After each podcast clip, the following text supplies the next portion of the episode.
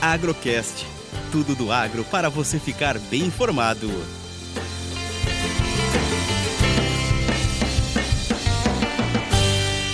Nós da Minas Sul percebemos um mercado mais calmo essa semana. A Bolsa de Nova York caiu até 122 por libra e fechou a semana abaixo do 124, que era um grande suporte, deixando a resistência de 130 um pouco mais distante, mesmo com o vencimento de opções nessa sexta-feira, as cotações ficaram mais fracas, fechando a semana 2,5% abaixo da semana passada.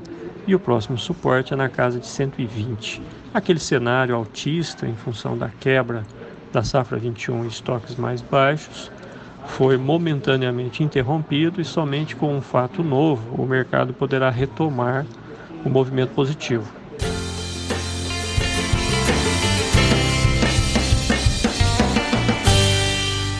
No caso do dólar, a Minasul percebeu um movimento maior.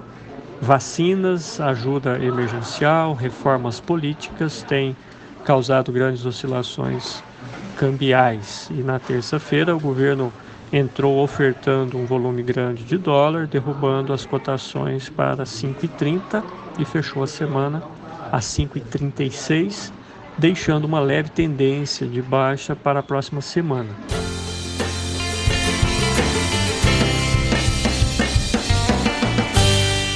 No mercado físico, os produtores aqui na Minas Sul seguiram uma tendência cautelosa, pouco volume negociado mesmo sem o feriado de carnaval, o mercado ficou bem calmo, com preços em torno de 670 reais no físico e para a safra 22 em torno de 740 reais.